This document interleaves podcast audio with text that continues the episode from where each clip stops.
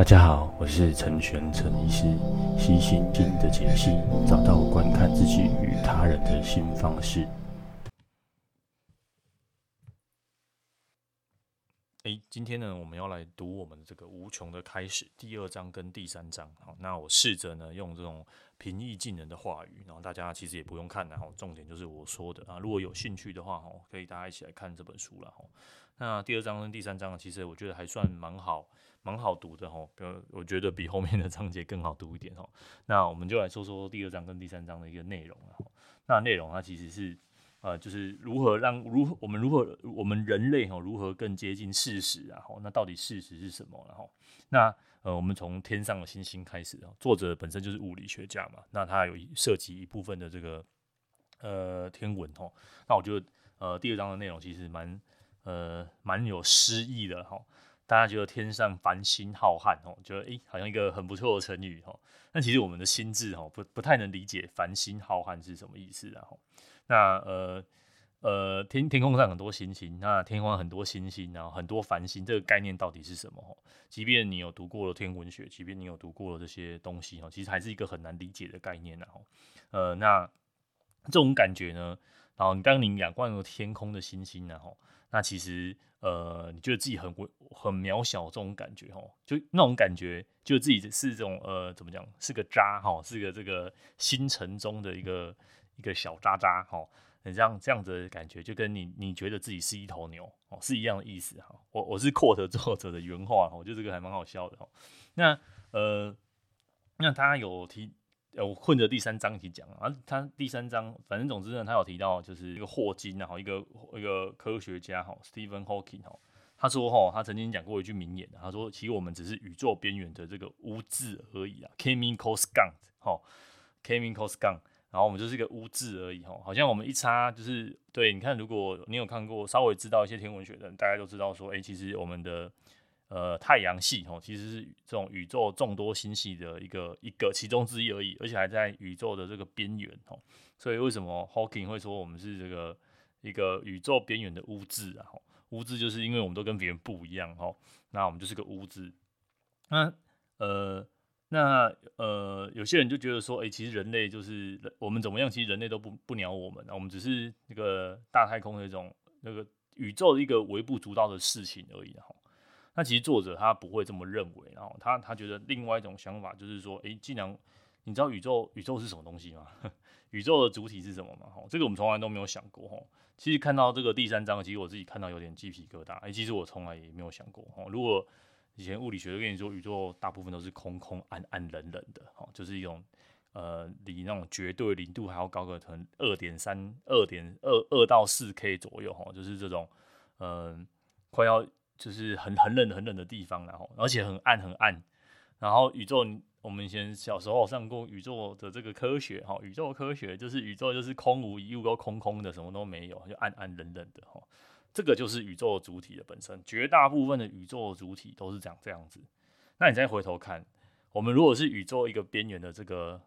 污渍好了，你不觉得很特别吗？这个污渍跟整个宇宙本体都差很多哈，你呃而且。这个屋子上面还有生命的活动啊，很活跃啊，这样，哎、欸欸、你不觉得这就是一个很很特别的存在吗？吼，那呃，作者他觉得说我们不应该用这样子的观点哈来看我们自己，然后觉得好像自己很渺小，对我们生命很脆弱，相相对于这个宇宙的无穷无尽啊，哦，我们就真的很小很小，很弱很弱。可是很弱很弱不是我们的借口哦，我们呃我们还有很多很多的去探索的地方。那他说，那我们要怎么看宇宙这件事情？诶、欸，其实我们可以把宇宙想象成是一个呃，有些人就说，诶、欸，我们把宇宙想象是一个太空船，哦，那我们就说坐在这个船船呃，space ship，哦，这个这艘船上，哦，那我们要好好的爱惜它，哦，这是大家的论调嘛，哦，那我们要环，我们要这个永续经营啊，还有什么环环保啊，哦，诶，作者其实有点反对这样的意思，哦。你看哦，如果你把自己做成当成是一个太空船的乘客啊，不要这个太太抽象了。高铁好不好？高铁搭高铁，或者是火车、客运巴士，我们是上面的一个乘客。那请问乘客要负责这个清洁吗？好像也不用，我们就付钱都上车了，然后我们就是不要吵，不要闹就好，对不对？不要影响到隔壁的乘客哦，大家这种感觉嘛。我们要做个这个有礼仪的人啊，我们不要打扰到隔壁的人哦，这就是一个乘客应该做的乘客的礼仪哦。那除此之外呢，这个呃。火车啊，或高铁啊，或者公车营运的状况怎么样啊？要不要加油啊？然后开在何方啊？那个都是司机的事情，关我屁事哈！不是这样的哈，不是这样。我们不是这个地球，我们不，我们不是呃，我们人类然后不是不是这艘船的乘客哈。那那你说我们是这个组员吗？哈，机组组员哈，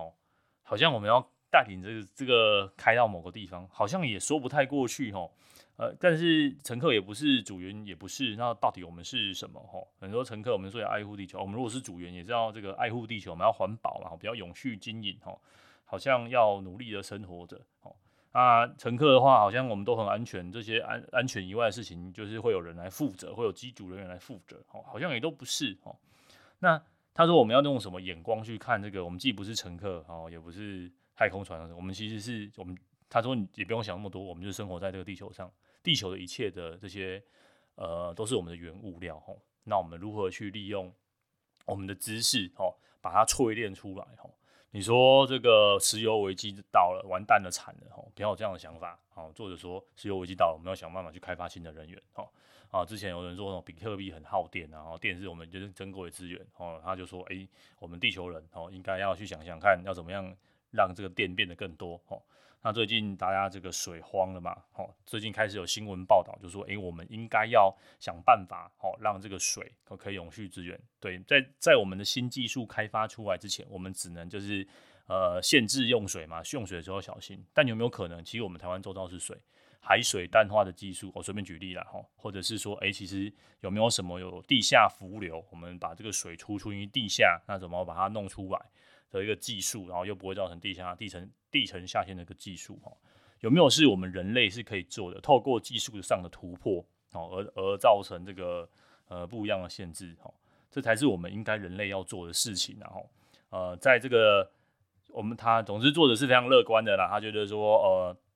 没有什么做不到的，只要是物理定义以下这个，因为不可能改变定律嘛，只要物理定律许可的范围内，哦，或者是这个定律是。反正大概大概就是这样，就是你一加一等于二这件事情，好，这种铁铁铮铮放到全宇宙都试行的定律，好，要么就要不就是我们没有发现，要不我们就不知道，哈。那如果我们知道，我们发现了，我们应该就要采用，哈。宇宙其实是我们的资源，好，那地球也是我们的资源，那我们唯一要开发的就是我们的知识，好，所以他就他就说，其实知识是无穷无尽的，一层一层又一层，哦，所以不要觉得。说啊，那个呃，我们就是要，我们大概就只能这样了哈。我们就是我们是乘客，我们要爱护它哈，或者是我们是组员，我们就把这艘船开去哪里哦？它不是给你开的啦哈。你你说你要开离太空，自己来流浪流浪地球哦，这这类的电影我们没有办法把它开走哦。但其实即便是流浪地球哦，这部科幻片它也是说我们用运用我们的科技，然后拯救我们的人类哈。总之呢。呃，作者相信科技是可以无穷无穷尽的突破了哈，所以这本书才叫做无穷的开始。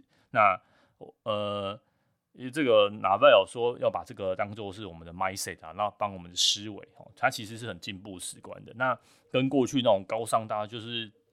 就是一直讲进步派，我觉得它有点不一样，又又有一些醒思啊哈。那只要我们有足够知识，我们就什么都做得出来哈。那这边还有提到啊，就是有人就说啊，我们要。我们要爱护地球啊，不然这个物种灭亡越来越多怎么办？然后全世界只剩下人类而已啊！哈，这种这种论调哈，作者也觉得这种是嗤之以鼻啊！哈，作者他其实说哈，地在 物种灭绝是是地球上的常态，是地球的残酷啊！在我们人类出来之前，根本就已经地球已经灭绝好几次了哈，也不差。呃，所以你说是人类对人类可只是人类只是加速了这个过程而已哈，就有些仁者嘛哈，但是。在人类出来之前，你看什么？你如果去博物馆，哦哦，就是各种各样的博物馆，什么三叠纪啊，哈，或者是什么白垩纪，哈，侏罗纪，哈，每一纪都其实在，甚至在恐龙出来之前，地球已经大灭绝超多次的，哈，就是呃，即便你没有人类，哈，地球的环境的改变，哈，也是灭绝了很多次，哈。那人类有有没有被灭绝的一天？嘿，有可能，哈，地它，那我们并不是透过。我们去爱护它，好呵护它，我们就可以闪过灭绝这件事情。那人类有两种可能，要么就我们进化，哈，要么就是我们去改造这个环境，哈。其实我们现在资源已经有办法，好像呃，Elon Musk 说的，他说要移民火星或是移民月球哦，这件事情哦，其实在科学理论上是做得到，只是可能耗费很多资源哦，或者是怎么把人安全的载到火星，那有没有什么更更省成本的方式哦，然后到火星甚至造打造这个大气层哦，这个这个其实是应该是我们用科学的方式去把它做一个突破了哦，那呃，地球是对人对这个生物从来都不仁慈啊哦。所以生物是进化，人类绝对不会是什么地球的毁灭毁灭者哦。他做的是环保重要，但环保没有重要到就是好像什么东西都要呵护，然后灭绝好像哦是人类的这个可耻的行为哦，并没有那么可耻哈。即便人类不去灭绝他们哈，那地球也会把他们灭绝掉哈。啊，千千万要记住哈，这个呃我们不不用把它当做太空船，我们地球或者是宇宙哈，就是这个无穷无尽的东西啦。好，那呃。再来就是我们讨论一下我们的感感官呐，哈，其实科学的发现、科学突破都是因为我们有一些新的仪器，所以我们可以看到以前看不到的东西，哈，这种什么夸克啊，哈，有微呃夸克哈，这种呃或者是这种反什么反物质，哈，或者是这个量子力学，哈，最近又要出什么量子电脑，哈，或者在什么 DNA、RNA，哈，过去现在你看这次疫苗，我们有什么 mRNA 疫苗，过去从来没有这种东西，哈，那不是。是因为我们知识没有到那边，那这一次因为我们知识有到了，我们可以更快速的开发新的疫苗哦。那呃，这些感官看不到东西呢，要么就太小，要么就太大，要么太远，要么太近，要么太快，太慢，太模糊，所以我们感受不到哈。不是我们也感官看得到、感受到，那那呃那个才是真实。有很多很多超乎我们感官呃的东西才是真实。那真实并不是呃这样有点老口。哦，真实不是你看得到摸得到的，哦，真实是远远超乎你看得到摸摸得到的。譬如说，你身体里面有 DNA，譬如说你的 iPhone 里面或者是你的桌子里面有个原子，哦，在那边震动着，哦，呃，譬如说你的这个电，哦，可能是核核能所造成的，这些都是你看不到的，或者是什么电流的那么传递，哈，在这个呃。呃，十八世纪、十九世纪，哈，这这个启蒙时代这个年代之前，根本人就不知道什么是电，哈，根本就观察不到，哈。哎，对，二十世纪，anyway，总之就是你电这东西，你根本就看不到，你感受不到电，哈，那它就不存在吗？哈，不是你感受不到它不存在，哈，是我们的能力根本看不到、感受不到，哈。那你说看那什么很远很远的星星啊，或者是很远很远星星的光啊，那它就是只是一张照片而已，哈，好像。又又就是一张照片哦，我们怎么知道星星在那边哦？嗯不知道，就是有有一个什么，它的光传传到了，或者是我们的什么哈雷望远镜哦，拍摄到了一张，你看到就是一堆光点而已，你看什么都没有，就两两坨光哦。那他就跟你说这是科学上很重要的发现哦。好，那呃，所以真实到底是什么？这呃，看着这个，我觉得很冲击啊！真实的世界到底是什么？不是我们看得到、感受得到的，而是我们要去尽力去探索、去接近真实。哦，啊，真实是一层一层又一层叠加上去的。哈，真实是你有越来越多的仪器，哈，才有办法去靠近真实。那你说，那我们为什么我们要靠近真实啊？就刚提过的嘛，为了日后将来，哈，比如说啊，因为缺石油、缺电啊、缺什么东西的，哈，那不是因为资源有限啊，我们。有无穷无尽的资源，哎，如果我随便举例哈，如果我今天我们有办法哦，这个这个太从太阳里面哦截取到这个这个电能哦，我们根本就有用不完的电量啊，哦，或者是说，哎，哪一天我们的核融合技术越来越厉害，哎，我们就自己可以呃生出一些电能，或者是说，诶，我们可以把空气中的水哈，把它凝聚凝固成可以饮用的水哈。那这样电水啊，甚至网络这种无就会变成一个无穷无尽的资源哈。那呃，或者是说，哎、欸，像什么空污很严重哈，那我们应该用什么技术哈，让有个人每一个人都有随身这个空气清净机哦，那大家都可以吸到清净的空气哦，诸如此类的啊。好，总之呢，呃呃，环境环境的破坏之起因是我们人类的这个知识的量的不足了哈。我们应该要设法去超超越跟突破哈呃。